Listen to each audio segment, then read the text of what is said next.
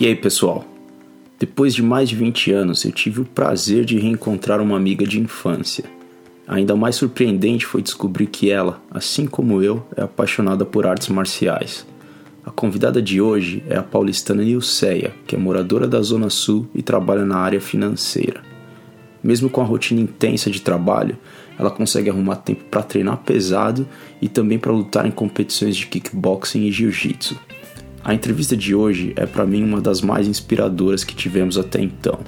Através das palavras da Nilceia, a gente conseguiu captar bem as virtudes milenares da arte marcial, como respeito, resiliência e foco. Meu nome é Leandro Oliveira, falando de Auckland, na Nova Zelândia, acompanhado também por Glauco Mariano, falando de Sydney, Austrália. Ah, e não deixe de nos seguir no Twitter e Instagram, perfil arroba Gaia Podcast, e no Facebook pela URL facebook.com Gaia Podcast, para links e fotos relacionadas às entrevistas. Bora!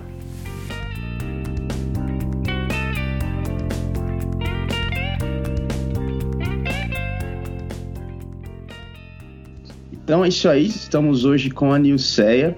Mas antes de falar com a Nilceia, e aí, Glau, como é que estão as coisas aí na Austrália, velho? Opa, tudo bem aqui, cara. E você, como é que tá aí? Ah, aqui tá tranquilo, né, cara? Como só primavera, então eu já vou começar a espirrar pra caramba. Vocês me ouvirem espirrando aí no microfone, já peço desculpas e, e, e antecedência, porque é terrível, cara. E, enfim, e o clima, como é que tá? Esquentando aí já? é, essa semana tava meio frio ainda, mas agora tendência é melhorar, né? O Cassanho não vai estar com a gente hoje, porque acho que é 4 horas da manhã em Hong Kong e ele não consegue acordar essa hora e não consegue ficar acordado até essa hora também porque é velho. Então vamos embora sem o Cassanho mesmo. Nilceia, como vai? Boa tarde aqui para o Brasil, né? Aí é que horas que, que é aí na Austrália, que horas que é aí no. Você tá onde, Leandro? Nos Estados Unidos?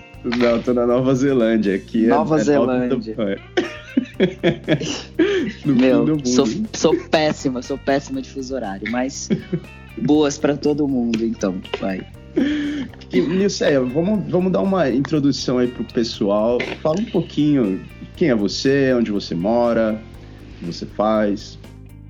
Tenho 35 anos, uh, atualmente sou casada, eu sou especialista financeiro atualmente. Uh, tenho uma vida meio workaholic, não tenho filhos, uh, vivo para o trabalho ou para minha família, marido e pai, mãe, sogro, sogra, enfim, irmãos e sobrinha, que eu tenho uma sobrinha que é a minha paixão.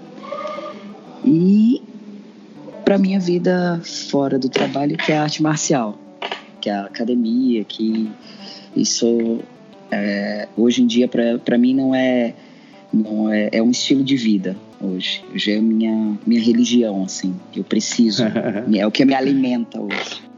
Só para dar um pouquinho de contexto, você cresceu aonde nisso?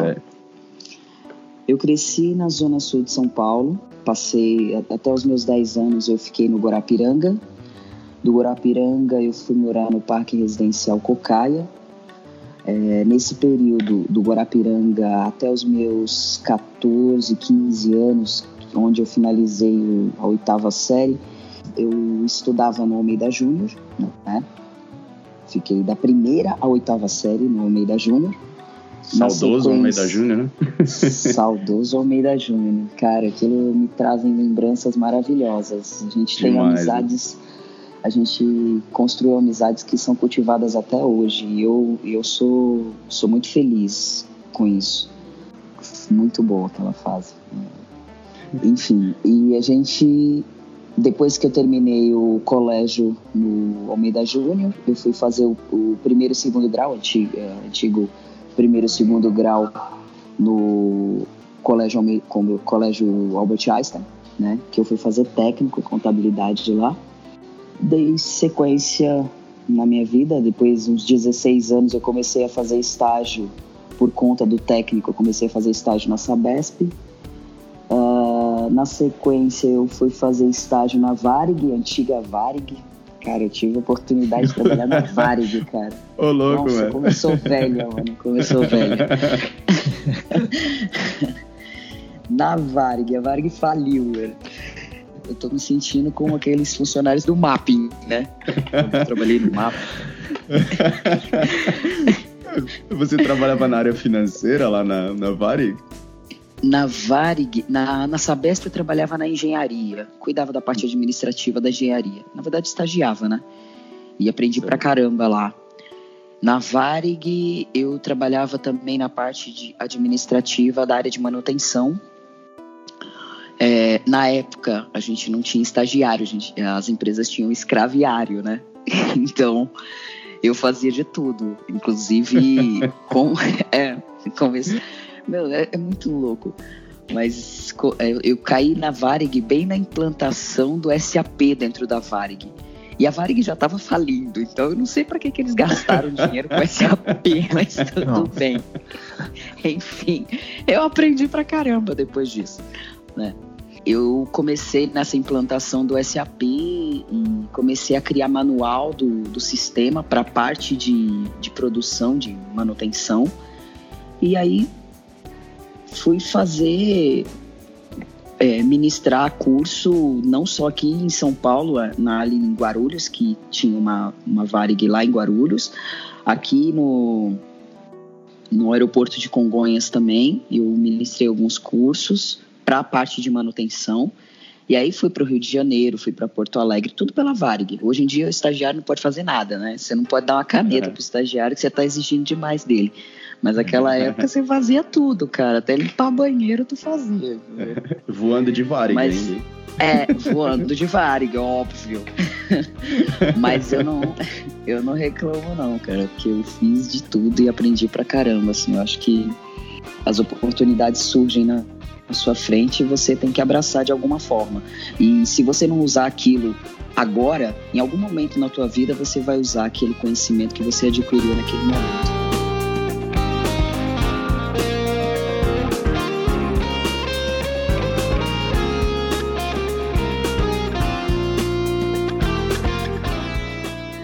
pelo que você tá falando aí, eu, tô imaginando uma.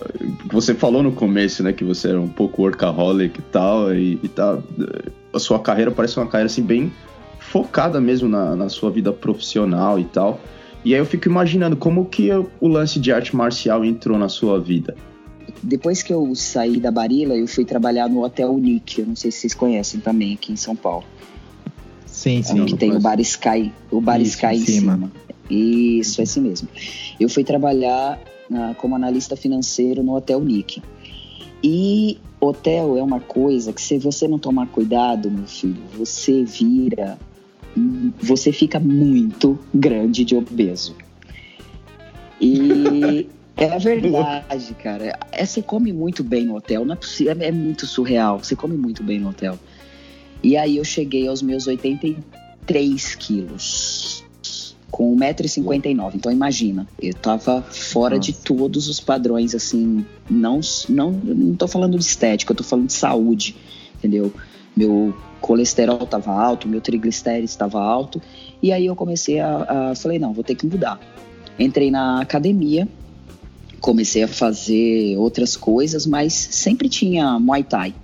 Aí eu vi o pessoal do Muay Thai e tal, só que a arte marcial é uma coisa assim, que o pessoal tem muita, muita é, é, restrição, né? Tem aquela coisa de respeito, porque o pessoal do, da arte marcial é, é meio mal encarado. O pessoal tem muito isso, né? Não tem nada, o pessoal é super gente boa.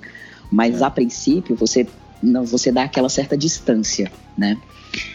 E aí sempre o pessoal, não, eu, a gente quer fazer, a gente quer fazer, mas a gente nunca teve coragem, porque é só graduado que tem lá, o pessoal o pessoal bate, o pessoal bate lá. Dá medo. Eu sempre é, dá medo, né? E eu sempre tive vontade de, de praticar alguma arte marcial. E aí eu falei, não, vamos, eu quero ir também, vamos, vamos. O sábado tinha aula e aí eu falei, não, a gente vai. a gente organizou cinco pessoas para ir todo mundo junto, assim, sabe? Aquela coisa de, ah, não vou, não vou sozinho, você vai comigo? Beleza. Chegou no sábado, só tinha eu lá. na porta. Pra fazer. eu falei, ferrou, Legal, cara, ferrou. Aí eu olhei para um lado, olhei para o outro, aquele, aquele povo todo com luva e short, bandagem, não sei o que. Eu falei, quer saber de uma coisa? Eu vou entrar. Eu falei, ah, quem, quem gosta de mim sou eu. Então eu vou, se, se o máximo que eu posso levar aí é uma porrada. Depois o roxo eu boto um bife, um gelo e acabou. Entendeu? E aí foi. E entrei e gostei. Isso há oito anos atrás. E eu nunca mais parei. Olha só, velho. Eu nunca mais parei. E dos 82 quilos, eu, parei, eu passei para os 65 quilos, com 18% de gordura. Para mulher é ótimo, né? Porque eu recomendo é 25%, né? Exatamente. exatamente. E foi maravilhoso, assim, porque mudou não só a minha parte de saúde física, mas a minha parte de saúde mental também. Porque hoje em dia tudo que acontece, como a gente, como eu tenho uma vida muito corrida de trabalho, disso e de aquilo, eu passo, às vezes eu viro à noite trabalhando, tal, vou para Mairiporã trabalhar num outro hotel do mesmo grupo e, e, eu preciso de um momento. Isso aqui, quando eu entro, é como se eu, como se acabasse todos os meus problemas, sabe? Ontem mesmo eu estava treinando e eu falei com um colega meu, falei, meu, se você não quer fazer um sparring sem perder a amizade, então me, me controla, porque hoje eu tô no veneno. é. Ontem eu fiz uma, eu fiz uma hora de, de Muay Thai e na sequência eu fiz uma hora de Jiu-Jitsu. Né? Pegado, pegado, Nossa. assim. E, e de, mas você sai de lá quase um Dalai Lama, assim.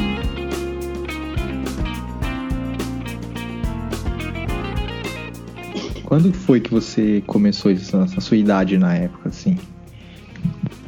A idade, eu, oito anos atrás, com 35, uns 27 anos, 27 anos eu comecei. Era para começar mais cedo, né? Eu acho que se eu começasse mais cedo, acho que hoje era a minha profissão. Isso. Mas como eu não comecei mais cedo, mas como eu não comecei mais cedo. Deixa eu puxar um pouco pro meu lado, porque eu é, eu, eu, eu, pratiquei arte marcial desde de moleque, né? Mas uhum. um contexto um pouco diferente, porque o, até porque no Brasil ainda existe muito, talvez no mundo todo, né? A arte marcial é um pouco uma coisa mais para os meninos, né? Digamos assim. Sim, sim, sim. E eu comecei com 13 anos, né? Treinando Kung Fu, que é uma arte marcial mais estética do que, do que prática, né? A gente vê nos dias de hoje e tal. Sim. E, e, e depois, é foi uma coisa que eu, eu fiz uns 5, 6 anos e eu era muito treinava muito, era, era muito que nem acho que nesse momento que você passa né, na, na, sua vida, mas aí vieram uns 20 anos, né? Bebida e tudo, e festa e, e faculdade. acabou, e faculdade. É, acabou saindo um pouco da minha vida e eu acabei voltando pra arte marcial só quando eu tinha também uns 28, 29. É, eu comecei a treinar jiu-jitsu de novo e é assim, é apaixonante, né? Quem treina jiu-jitsu é, sabe que é um. É, essa coisa que você falou de você ter essa sensação que é quase uma meditação em movimento, né, Sim. né, cara? E, e, ainda mais em relação ao. É, eu, não, eu, fiz muito pouco, né, de boxe tailandês, mas é, o que eu imagino, né, que no boxe tailandês, quando você vai fazer um, um sparring, você tem que, às vezes, segurar um pouco a onda, porque você tá socando e chutando e tal, né? Já no jiu-jitsu, você tem aquela liberdade de pôr ali 100% mesmo, entendeu? E saber que não você, no final você não vai machucar o seu companheiro ou ele você não vai se machucar porque, porque não, não tem esse o striking, né? Não tem o soco, o chute e tal. Na verdade, na verdade, é, as duas uh, tem uma tem uma coisa bem similar, tá? Para mim, eu, eu vejo as duas artes marciais como um xadrez, porque assim, enquanto você você faz uma coisa o seu adversário tem que achar teu ponto fraco. Você está desferindo algum golpe, algum jab ou direto, você está deixando o seu abdômen ou a parte inferior, perna, essas coisas, vulnerável. Então, o que o cara tem que pegar, porque assim, todo, todo o atleta mesmo, ele sempre vai fazer duas, três vezes o mesmo golpe, sempre. Ele vai jogar jab direto, se movimentar, depois ele joga jab direto de novo. Você tem que pegar esses joguinhos, então é muito xadrez. E o jiu-jitsu é a mesma coisa, né? O jiu-jitsu é a mesma coisa. Você faz, você abre a sua guarda para o cara tentar fazer a passagem para você tentar finalizar. Então é, é, muito é muito você trabalhar com o erro do outro, entendeu? Eu não, é, não vejo é, muita diferença entre os. É, eu não vejo muita diferença entre as duas artes nesse sentido. Em, em outros também, porque te dá muito mais equilíbrio, é, não só o jiu-jitsu quanto o muay thai. Porque não é para todo mundo tomar porrada na cara, entendeu? É, para você tomar, absorver aquele golpe, absorver aquele golpe e não sair que nem um louco desferindo uma trocentos golpes para tentar acertar a cara do outro, você precisa ter um lado psicológico muito bem trabalhado. Então você vai recuar para tentar trabalhar no erro dele, entendeu? Porque uma hora ele vai errar. Ele te deu um, um único golpe. Só que você também tem a chance, de, você vai ter que achar a chance de acertar um, um outro golpe sem desperdiçar, mas para derrubar, entendeu? E o é, jiu-jitsu é, é, também funciona dessa forma. É, é, muito, é muito interessante isso que você está falando do controle do xadrez também. É, tem, é, eu vou falar uma história de um cara lá da, da academia. Ele é um holandês. O cara, assim, antes de começar o treino, ele é o cara mais gente boa do mundo. A hora que uhum. começa o rola, ele é aquele cara que sempre machuca alguém. E você, Sim. você o pessoal mais novo tem medo de, de treinar com ele um pouco. E eu já tive até no, uns anos atrás, eu tive uma experiência até meio bizarra, porque, para quem conhece jiu-jitsu, teve uma hora que ele foi para as costas e eu uhum. é, encolhi o meu pescoço para ele não pegar no mata-leão e ele fechou o mata-leão no meu rosto, né?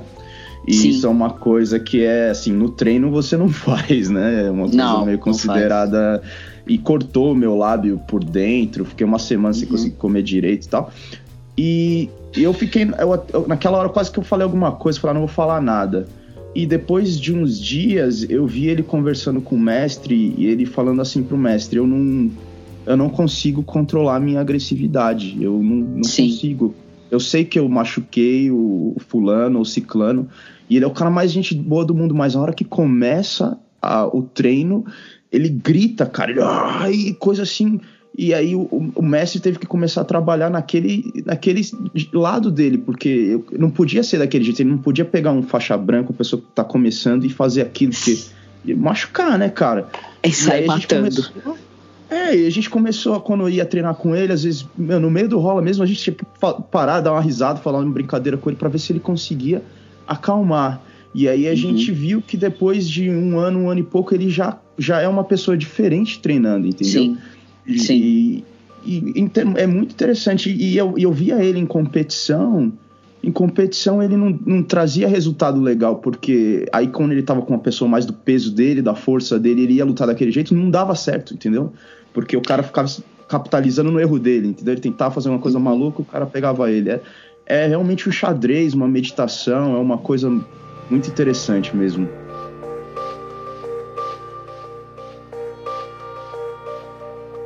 Esse lance do começo, assim, você sofreu preconceitos por ser mulher nesse tipo de, de esporte? Sim, sim, sim. Sempre tem, né? Uh, por você ser mulher. Porque, assim, a princípio, quando você entra no tatame, eu tive uma professora muito rígida na época. Era um, era um casal, na verdade. É, eu não sei se vocês conhecem. Eu vou até. O Leandro, acho que ele gosta de rock. Você gosta de rock, Leandro? Eu, eu gosto e o Glauco gosta também. Gosta também. Vocês conhecem o Luiz Mariucci, que, que era baterista do Angra? Do Xamã? Ah, gente, eu conheço a banda, não conheço é. o nome. É, o do, baterista. Sim, sim. Ah. Então, o, o, o ex-baterista do Angra e do Xamã, do, anti, do, da antiga formação do Xamã, era o meu mestre de Muay Thai. Ô, louco. É, olha só que louco, cara. Ele, ele, ele começou a praticar, ele começou a praticar Muay Thai na, em Londres, né, na Inglaterra, quando ele morava lá. E aí ele não parou mais, nunca mais. E aí ele veio pro Brasil e continuou nessa vibe de, de música e tatame, música e tatame. Depois ele voltou só pro tatame e ficou focado na, na equipe dele. E eu tive a oportunidade, graças a Deus, eu tive um ótimo mestre, que foi o Luiz Mariucci, que me deu a base do Muay Thai que eu tenho hoje, entendeu? Depois foi outra outra equipe, outro professor. Eu tenho um ótimo professor hoje também, mas eu comecei mesmo com, com o ex-baterista do Agra, que legal. E, e você falou da, da, do preconceito, Galco. Tem. É, é, você já tem preconceito desde quando você entra, né? Porque, primeiro, você já já está acima do peso. É, mulher. Então você não vai aguentar nada, entendeu? Teve um período, teve um momento da minha do, do treino, né? Que o treino do, do Muay Thai ele é bem intenso no cardio, muito intenso. Ele já leva você à exaustão, assim. Tem gente que chega a vomitar no tatame. Eu já cheguei a vomitar fora do tatame por conta do, da quantidade de exercícios e o quanto eu utilizei o meu abdômen. É, é, é bem intenso o negócio. Hoje em dia nem tanto, né? Mas na época, graças eu, eu, eu não acho ruim essa parte não. Eu sou muito muito caxias assim nessa questão de treino. Esse treino me faz me faz relaxar treino meia boca, sabe? Treino aquela coisa Muay Thai fit, sei lá, body, alguma coisa. O pessoal fica treinando de tênisinho, leg e não cai, não cai uma gota de suor e a pessoa sai plena. Não, isso aí para mim não é Muay Thai, entendeu? Nem jiu-jitsu. Ah, acho que qualquer não. treino, se você treina e não, não sai cansado e. Meu, mas tem gente que não gosta, tem gente tipo que não vai pro sparring. Eu preciso, eu tenho que sair na mão entendeu? É, é necessário isso, é necessário. E hoje em dia a gente fala que é o, a galera Nutella, a galera, a galera raiz, né? Exatamente. E, e nos treinos, para você ter uma ideia, teve um período, teve um, negócio que não sai da minha cabeça que a gente estava fazendo agachamento. E a minha mestre chegou para mim e falou assim: Você acha que isso é um agachamento? E aquilo poderia virar. Muita gente já aconteceu isso. A pessoa pegar e falar: putz, eu não vou mais. Entendeu? Tô sendo humilhado, eu não vou mais. O que, que eu fiz? Eu falei: não, eu vou mostrar para ela que eu posso. E aí comecei a todo dia treinar, todo dia treinar e fazia e fazia todos os golpes e segurava. Eu não, não, ficava com a galera mais mais levinha, eu ficava sempre com a galera que chutava forte, com a galera que batia forte, é, e segurando aparador, e segurando o iPad, manopla. Depois de um ano, ela, ela pegou e me chamou para um sparring. Depois de um ano. Hora da verdade. Eu fui né? fazer. Hora da verdade, é mesmo. E assim, todo mundo ficou em volta porque ela era, ela, ela era aquele tipo de pessoa extremamente agressiva, sabe? Se você batesse nela, ela ia gritar e, e enlouquecer. Tipo, como assim você bate na sua mestre? Blá, blá, blá, blá, aquela coisa toda, né? eu já vi, eu já a vi fazendo isso com, com um aluno.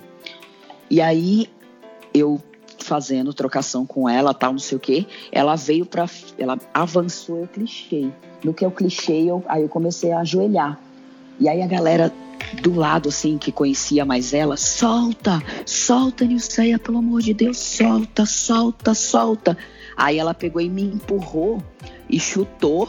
Aí eu tirei o golpe dela, né? E aí deu tempo. No que deu tempo, ela pegou, olhou para mim, me cumprimentou, tipo, me reverenciou e me abraçou. Todo mundo ficou assim, olhando, sabe, assim, como assim? Era para ela dar um couro na Nilce ou então xingar ela até umas horas, porque ela fez tudo que não podia fazer, entendeu? E aí, no dia seguinte, ela olhou para mim, ela chegou, a primeira coisa que ela fez, ela falou assim: Você vai graduar. Eu falei: só, Tá bom, tá bom, tá bom, vou graduar, beleza. E aí foi. E, e, e eu, te, eu passei por preconceito por peso, passei por preconceito porque eu era mulher, ah, ela não vai segurar para mim. Eu falei, não vou? Então beleza, vem cá, só que você vai ter que chutar. Aí o cara começava a chutar, só que eu botava velocidade, aí o cara perdia o gás. Aí eu falava, você não é o, o fodão? Então chuta. Olha só, você Entendeu? vê isso que é interessante, né, cara? Porque eu, eu fico pensando, é, com, assim, já pedindo desculpas em antecedência, porque a, a gente foi criado de uma forma machista. Hoje a gente, hoje a gente percebe, né? É, no, quando a gente era adolescente, mas a gente não percebia. Mas é uma coisa que eu, os meus amigos falaram, eu não, eu não gosto de rolar com menina, porque, entendeu? Ah, você tem que ficar pegando, pegando leve, não sei o quê. E às vezes você, você não pega leve com ela porque ela é uma menina, você pega leve com ela porque ela é iniciante ou porque ela é mais Sim. leve do que você. Mas uma menina treinada e não tem diferença, cara, entendeu? Ela vai vir para cima e vai pegar, e se você não defender, ela vai pegar e acabou, entendeu? É, mas é muito. A gente tá muito no nosso. O pessoal fala no DNA, né? Tá muito no DNA do, do, do homem ainda, da pessoa que nasceu nos anos 80 de, dessa coisa um pouco de puta, é uma menina, treinar com a menina, vou ter vou segurar a onda, entendeu? Ou, uhum. ou e às vezes acaba sendo atropelado, né? Sim, não, mas já aconteceu. Já aconteceu, Lê. Por exemplo, a, vou, dar um, vou te contar um episódio que aconteceu comigo no, no jiu-jitsu. Porque assim, depois que eu comecei a praticar é, Muay Thai, aí eu conheci o jiu-jitsu. E eu achava muito, muito pegado, aquela coisa de ficar. E não, depois eu, eu, eu fui pro tatame, comecei a fazer rola e nunca mais parei também. Entendeu? Quando você é mordido por uma arte marcial, você mesmo veio do Kung Fu e foi fazer jiu-jitsu, já fez algumas aulas de boxe, de boxe tailandês, então você sempre quer descobrir alguma coisa na arte marcial. E foi a mesma coisa que, que aconteceu comigo. Eu tava no Muay Thai, achei que ia ficar só no Muay Thai, não, tô no Jiu-Jitsu também. E já tem um tempo também, já no jiu-jitsu. Eu vou pegar minha faixa roxa agora. Era para já estar tá na marrom, né? Mas é porque eu tive lesão, enfim. E foi uma coisinha meio que teve que me afastar um pouco do, dos treinos. Mas já aconteceu de o cara chegar no, no tatame, né? Eu faixa azul, o cara chegar no tatame, faixa branca, tal, mas bombadinho, papapá, aquela coisa toda e achar que vai rolar, vai rolar de boa, né?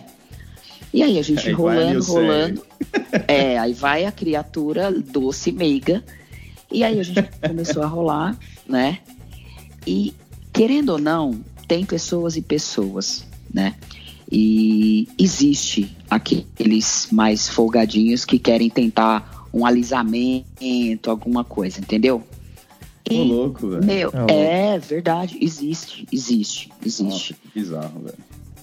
E foi a, a, ele, eu tava, eu, eu, chamei ele na guarda, tal, ele tava, ele tava no meio das minhas pernas, e eu simplesmente peguei ele no estrangulamento. E eu quase apago. Entendeu? Eu quase apaguei. ele não ia né? bater, né? ele não é. ia bater, ele queria me alisar, então apaga. Assim você para né? E aí eu só não apaguei porque o meu mestre gritou. Ele falou, gritou, Nil, não, não, não, não, primeira aula dele. Pô, mas primeira aula, o cara veio tirar uma comigo, entendeu? É, mas assim, querendo ou não, não foi por maldade, foi para mostrar respeito. Porque não é assim. Entrou no tatame, a partir do momento que entrou no tatame, a gente tem, na minha equipe, a gente fala isso. Não, não tem sexo, entendeu? É pau Pereira. Se você quiser rolar, belezinha, é tranquilidade. Agora, se você quiser é, ficar com esse tipo de firula, essas coisinhas chatas, aí os meninos mesmo começam a, a tomar bronca do cara. O ambiente entendeu? de arte marcial é um ambiente muito baseado em respeito, né? E sim, você falou sim. no começo da, daquela sua professora que chegou para você e falou: Isso aí não é um, um squad, né? Que você estava fazendo um agachamento.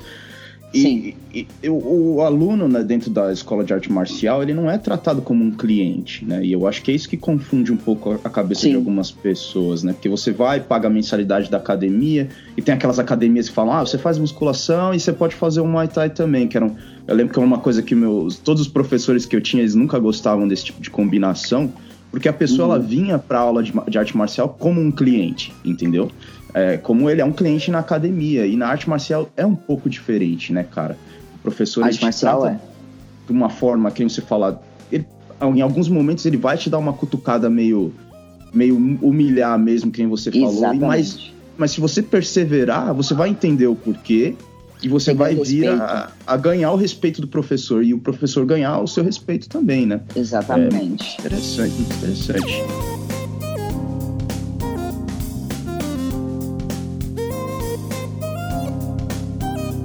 Ah, não, ela, que é ainda nessa questão do preconceito, isso lá dentro e fora, na questão de família e amigos, rolava e ainda rola isso? Tipo, quando você fala que você, que você luta? Sim, sim, rola. Rola no trabalho, rola no. Em casa agora nem tanto, entendeu? É, mas sempre tem aquelas brincadeirinhas, ó, ela luta, tá? Ó, cuidado, entendeu? Ou então, tipo, ah, não, você pode pegar lá no trabalho mesmo, tem muita assim, você pode pegar qualquer um desses meninos aqui de porrada, mas ela não, entendeu? Mas você vê que não é uma coisa, é no modo pejorativo, entendeu? Tipo, então, ah, eu, eu queria só cinco minutos se ela é tudo isso mesmo. Mas a questão não é que eu falo que eu sou tudo isso. É porque a pessoa, quando você fala que você pratica uma arte marcial e você já tem uma postura diferente, porque a arte marcial ela te dá postura. Entendeu? Ela te dá uma postura completamente diferente de outra pessoa. Você nunca vai ver um cara, um praticante de arte marcial, com os ombros curvados, mostrar que ele, ele tem. E, e, é, que ele tá por baixo. Ele sempre vai estar tá tranquilo, ele sempre vai estar tá muito seguro de si. Não porque ele pode bater e tal, mas é porque é dele. Ele aprende isso no tatame entendeu? Ele aprende respeito, ele aprende é, a admirar outra pessoa, a respeitar a outra pessoa pelos limites dela, ou, ou tentar elevar o limite dele, ou tentar ajudar a outra pessoa a elevar. É uma sucessão de, de, de tarefas, de coisas que você faz dentro de um tatame e até mesmo a união, porque a gente não fala que você é colega de academia, você é minha família entendeu? É irmão, eu, né? luto, é irmão, é irmão de tatame, entendeu? Quando eu entro no tatame, quando eu entro no ringue ou quando eu entro num, num tatame para fazer alguma competição, eu entro não por mim, eu entro pela minha equipe, entendeu? Então é, um é uma coisa muito forte, né? É um sentimento muito forte, é um sentimento muito intenso entendeu? Então é, é, é, diferente de outras de outras modalidades, não desrespeitando, não estou desrespeitando, eu estou falando do que eu sinto na minha, entendeu? É, o que eu vejo na minha, porque quando você tá triste, cabisbaixo, ou você, ah, hoje eu não vou, hoje eu não vou. No tatame não tem isso.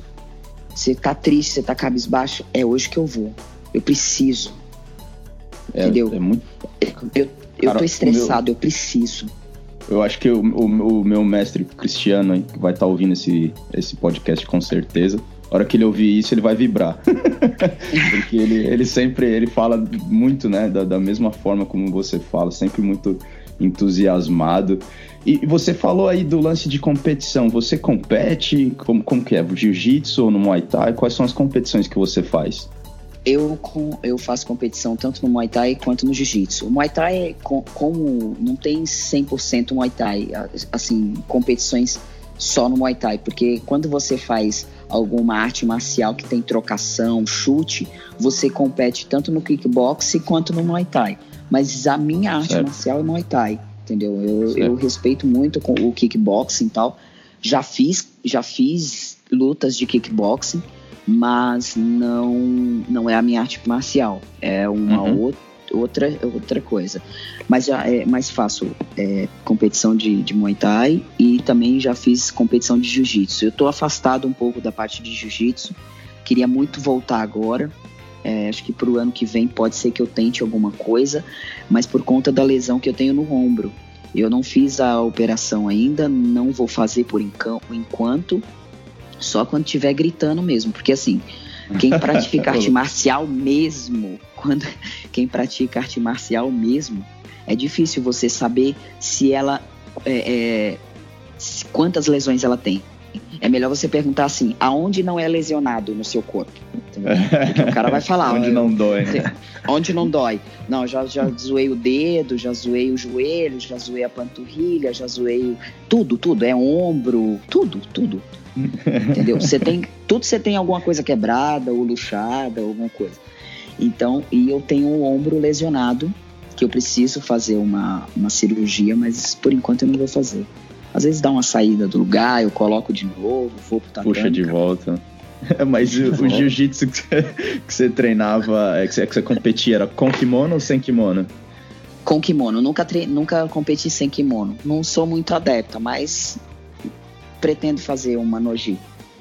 É, eu, eu, eu, gosto, viu, mano, sem kimono, viu? Falar a verdade, eu até prefiro um pouco, porque hoje em dia com kimono tem muito muita gente usando a lapela demais e tal, fica uma, Sim. fica uma luta um pouco chata às vezes. Sem kimono Sim. é já vai mais pra parte de wrestling mesmo, já é, é mais corrido, mais pesado. Eu gosto de sem kimono, pra falar a verdade. Ontem eu, ontem eu, eu, eu, eu fiz um, um, rola com um rapaz que só treina sem kimono. Ele não treina com kimono.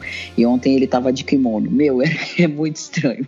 Pra ele é muito estranho porque a pegada ele quer pegar no, no, seu braço, ele quer pegar, ele não quer pegar no kimono, né?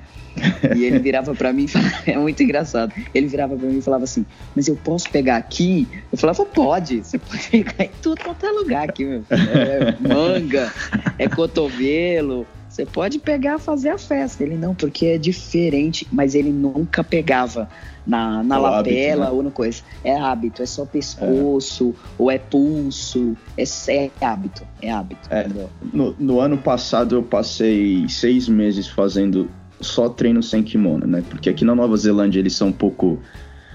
Eu acho que eles são um pouco exagerados, porque aqui não faz muito calor, né? Faz 22, 25 graus no máximo, mas eles falam que tá muito calor e eles querem treinar sem kimono, que eu acho bizarro, porque eu o kimono ele serve também para absorver a, o suor e tal, né? Mas enfim. Sim, sim. E a gente acabou passando uns seis meses aí treinando sem kimono, teve umas competições sem kimono.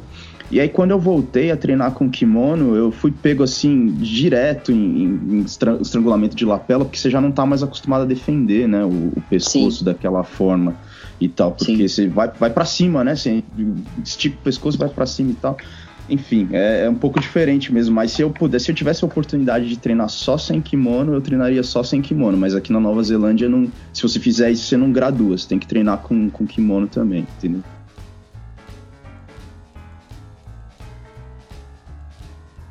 Quando eu tô em época de competição, eu as pessoas falam, normalmente a galera da minha equipe eles falam que eu mudo completamente, eu mudo é como se eu estivesse indo para uma guerra, assim, e eu não falo com ninguém, eu não esboço nenhuma, nenhuma nenhum sentimento, nada, nada.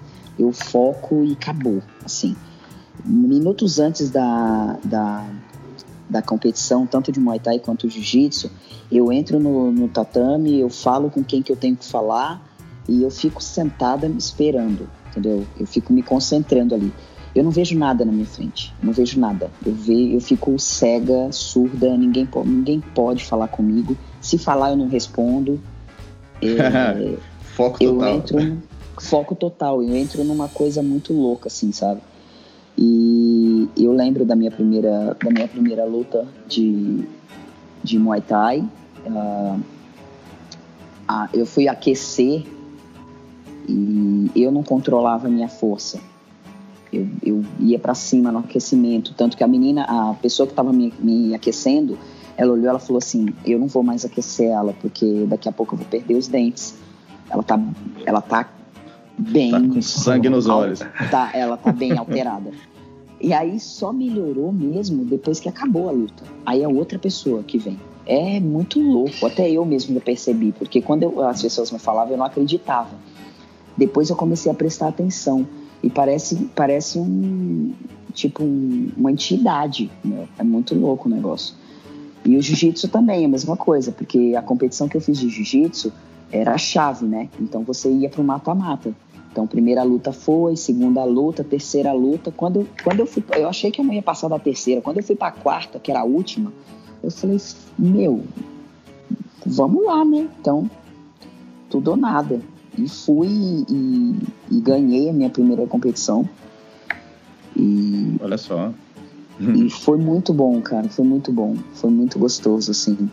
É esse sentimento é... que você está explicando aí de os dias que antecedem a competição e até os momentos ali, eu acho que é uma coisa muito é, primitiva do ser humano, né, cara? Você tem a iminência da luta, por mais que seja uma luta controlada, você sabe que você não vai morrer lá, né? Sim. É, existe uma possibilidade muito remota. Ainda assim, a iminência de você saber que é você contra uma pessoa de uma forma muito primitiva, né, cara? Sim, é, aquilo, sim. aquilo deixa você num estado mental e afeta o seu corpo de uma forma que é, eu arrisco dizer que na, na real, você, pelo menos para mim, né, eu não preciso nem de aquecer muito quando é, antes de competição, porque o seu batimento cardíaco já tá alto o dia todo, já tá alto. sua mente Exatamente. já tá focada, o tempo você só tem que ali dar um pouco de controle para você respirar e, e, eu não sei se eu não tenho experiência de competição assim, né? De repente o pessoal que faz já fez sei lá 200 competições, de repente o cara chega ali mais mais tranquilo, né? Mas eu, eu também fico numa de, cara, a semana toda da competição parece que você. O negócio não sai da sua cabeça um minuto, né? Você tá no trabalho, respondendo um e-mail, você tá pensando, pô, sábado, o bicho vai pegar. O bicho vai pegar, é, mas é bem é. assim mesmo. Sábado eu vou, tipo, é, é, é matar ou morrer, mais ou menos assim. É aquela coisa, óbvio que não é assim, né? Mas na sua cabeça funciona é assim. dessa forma. É, é o lado primitivo da pessoa. E uma é. outra coisa que te deixa muito pressionado também em querer fazer o melhor e dar o melhor é o teu trabalho ali dentro é reflexo do trabalho de muitas pessoas, principalmente do teu mestre. E pela, pelo respeito, pela admiração que você tem por ele dentro do tatame, você quer desempenhar o seu melhor papel. Porque se você não for bem, é uma sensação de impotência, uma sensação de que você não teve o seu dever cumprido, sabe? É uma sensação muito ruim que eu já passei, eu não desejo para ninguém, entendeu? E é, fora aprende a galera. Também, né, é, aprende. aprende. A galera, óbvio, depois você vai começar a trabalhar isso de uma outra forma para você tentar é, é, transformar essa derrota em ver assim, aonde você errou, para você não errar mais, entendeu? E isso não falo só no tatame, eu, eu acho que isso é do tatame para fora também. Isso é para sua vida. Você tem que levar, você tem que agir dessa forma na tua vida. Hoje em dia, acho que muitas pessoas não agem dessa forma, erra e acaba se entregando e não tem essa, essa percepção de que, não, peraí, eu errei, foi ruim e tal, não sei o quê, mas eu não vou ficar sofrendo o resto da vida. Eu tenho que me reerguer e, e me abraçar onde eu errei e, e tentar focar aqui para não errar de novo. Hoje em dia muita gente não, não pensa dessa forma, entendeu? E acho que é por isso que tá esse mundo que tá, essa coisa cheia de mimimi, que você não pode falar nada para as pessoas, não pode. É, é, sabe? Nutella. É, meio Nutella, tudo Nutella, entendeu? Você não pode. Tudo tem rótulo, você não pode estar tá triste porque você. Aí você tem um rótulo, tudo. Meu, esses negócios hoje em dia, isso me deixa muito xarope, né?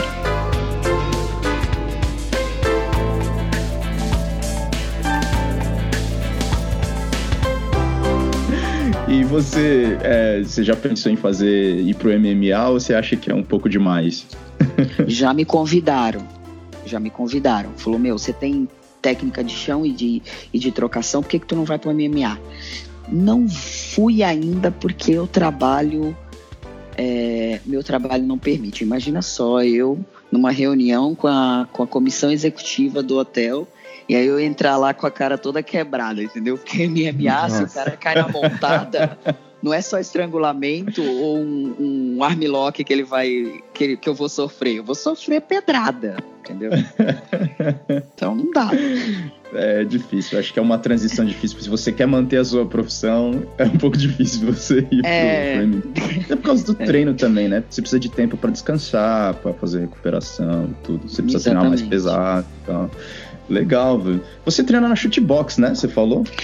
Eu treino na Shootbox com o Diego Lima. Uhum. Uh, na verdade, o meu mestre mesmo na Shootbox é o Maurício Silvestre, né? Que é parceiro do Diego Lima. Só que de uns tempos pra cá, o Diego pediu pra eu ir pelo menos uma vez por semana treinar com ele na Shootbox, aqui na Giovanni Gronch. E aí eu vou para lá tal e treino com eles. É bem bacana, eu gosto pra caramba. Esse lugar é meio famoso, eu não entendo muito assim desse, dessa parte, mas eu acho que tem umas. Não sei, assim. É meio conhecido, né? A shootbox Porque... é bem conhecida mundialmente. É, tem, tem a Citara, tem. Históricos também, né? O Vanderlei Silva tem... e tal, os caras das antigas. É, o Anderson Silva, o Shogun, a Cyborg, todos esses saíram da shootbox que treinava com o Rudimar, né? É, o Rudimar, ele, né, ele é, o cara é uma lenda no, no Muay Thai, no Jiu-Jitsu, no MMA. E ele que treinava esses caras, né? E os caras também uhum. são lendas. É isso aí, cara. Nilceia, muito obrigado mesmo pela Eu sua que agradeço. Olha, Espero ter contribuído bastante aí. Demais, contribuiu demais. A história foi muito legal mesmo, hein, cara. E é isso que aí. Bom.